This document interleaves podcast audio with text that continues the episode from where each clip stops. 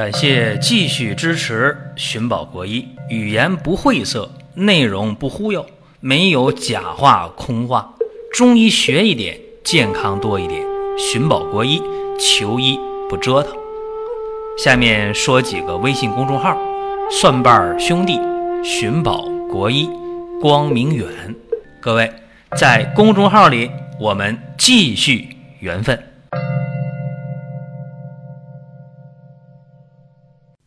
今天的话题讲一讲扁桃体发炎啊，怎么解决？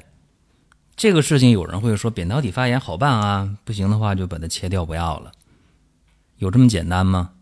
绝对没有这么简单。扁桃体啊，频繁的发炎，咽喉啊这不舒服了，甚至呢扁桃体发炎一严重，那发烧了，体温上来了，然后呢扁桃体充血、水肿啊，甚至呢你。吃东西都费劲，很难受啊，不舒服。这个病呢，发病年龄可以说是从小到老都能得这个病。所以说，扁桃体发炎这个事儿，大家对他的态度不一啊。有人说那能怎么的啊？发炎了有炎症，细菌呢还是病毒啊？来点药，用点抗病毒的，用点抗生素、消炎药是吧？不行打吊瓶，治一治。说这话的。一定是扁桃体没发过炎的，所以他不知道这病的轻重。还有人说：“哎呀，别提了，扁桃体发炎反反复复啊！我们家孩子那扁桃体发炎，后来没办法，他手术切掉了，可遭罪了。”说这话的是真正的跟这病打过交道的。那么今天我就说一下，扁桃体在发炎的过程当中，它分三个度，是吧？一度、二度、三度。有人就特别死心眼儿，哎呦，那发炎也没到三度呢，你把它当回事儿干嘛？甚至有人说，你扁桃体发炎一年不反复发作五六次的话，就不用考虑手术。我觉得这些都太死板了，太教条了，这在实际当中没啥意义。什么叫灵活呢？就是看扁桃体发炎，别管它几度，难受不？遭罪不？发烧不？能受得了不？如果是成年人的话，你的选择多一点因为成年人的骨髓功能健全了，可以有更多的淋巴细胞产生，在身体当中参与免疫，也可以这么理解啊。成年人这扁桃体反复发炎的话，你可以把它切了啊，问题不大。但是从另一个角度来看，如果做一个成年人，这个扁桃体还经常的发炎，也说明这个人的身体。糟糕到一定程度了，对吧？太弱，所以说还得是客观的、理智的看待扁桃体。无论成年人还是未成年人，能不切的尽可能就不要切了。那不切怎么办？不切它就发炎，就遭罪啊。那你说你把它切了，那这个门户啊，给上下呼吸道站岗的这。扁桃体就拿掉了，那你想这也不是什么好事儿对吧？没有门卫了，没有岗哨了，对吧？也不安全，所以说我觉得尽可能不切。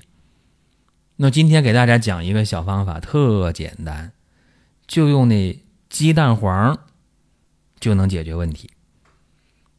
这方法百分之百有效吗？不见得。说谁用都好使，呃，不一定。怎么办呢？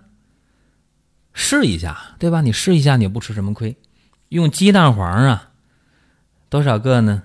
十个八个鸡蛋黄，你把鸡蛋煮熟了，鸡蛋黄拿出来，然后鸡蛋黄放到这个铁锅里边，别加油，用那个小火啊，慢慢的熬啊。鸡蛋黄放铁锅里了，把它按碎了蛋黄，然后小火慢慢的熬，熬出那个黑色的那个油了，哎，就把这火关了。然后把这蛋黄油晾凉了，你给它装到玻璃瓶里边，用的时候也非常简单。扁桃体一发炎了，对吧？就拿那么一毫升、两毫升的一点点就可以，拿那勺舀那么一勺尖儿，哎，放到嘴里含着，呀，往嗓子眼一咽，哎，含到这儿。这样的话，连用个三五天的话，每天用两三次，连用三五天的话。往往扁桃体的红肿疼痛，减轻了或者消除了，这不好吗？非常好，因为蛋黄油啊，又叫鸡子油，它不仅可以内服，还可以外用呢。在《本草纲目》当中，李时珍对这个蛋黄油早有记载，所以这东西不是凭空给大家想象出来的。更何况啊，这个蛋黄油能够清热利咽、消炎止痛、收敛生肌，非常好。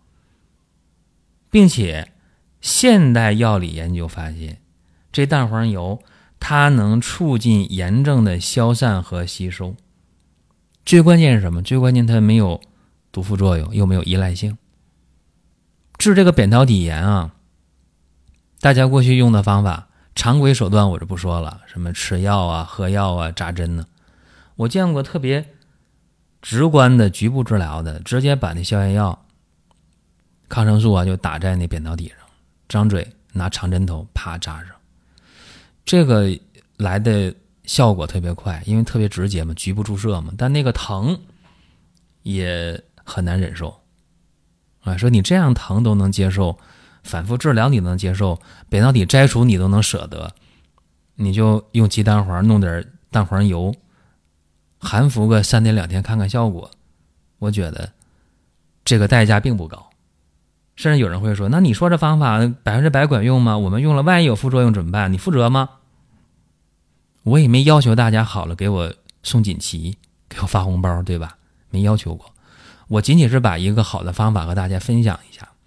至于说这个东西，你用了不好使了，或者你用了又怎么怎么样了，也没必要找我，对吧？因为我只是跟大家去分享一个经验，想用那就用，不想用就不用。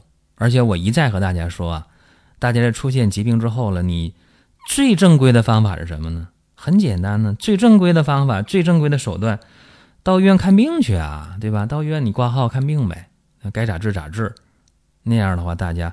毫无怨言，对吧？那我给大家分享这个方法，说蛋黄油既能够呃内服，还能够外用。像内服的话啊，呃，这个像刚才说的扁桃体的这个炎症啊，包括那小孩的那个百日咳、消化不良，成年人的胃炎、胃溃疡都有效。如果说外用的话，那管的就更多了，像那个尿布性皮炎呢。啊包括痔疮啊，包括那个唇风啊，唇风就是咱们常说的那个唇炎，是吧？湿疹的一种，包括头癣、鹅口疮、口疮、黄水疮、冻疮、烫伤、湿疹等等，用这蛋黄油外用都有一定的效果。如果和其他药混合着用，效果可能会更好。所以说，这个小方法啊，大家可以把它记住了。用不用？怎么用？在你 啊，这还是要强调一下，因为现在给大家好方法，我们也不像以前那样啊，因为好多人他不太讲理，是吧？好的时候他不念叨你，然后用的时候这样那样，他可能会会些说法。再有就是大家要严格的把握啊，这个适应症的问题。好了，这是咱们今天和大家讲的这么一个蛋黄油啊，含服针对。慢性扁桃体炎这么一个小音频，可能有点啰嗦啊，大家听完之后了，呃，受点启发，我就挺高兴。另外呢，提醒各位啊，我们的光明远生活馆的活动正在进行收尾了，尾声了。大部分产品都是买二送二的，买两盒送两盒，买的送的一模一样。然后还有，呃，十付三百就要送多仙膏，所以这个活动呢，大家可以去参与。送完活动即止。大家可以网页搜索“光明远生活馆”，啊，“光明远生活馆”直接进去购买，也可以先关注公众号“光明远”，然后点左下角的商城购买都可以。好了，各位，本期节目就到这儿，下一期我们接着聊。下面说几个微信公众号：蒜瓣兄弟、寻宝国医、光明远。各位在公众号里。我们继续缘分。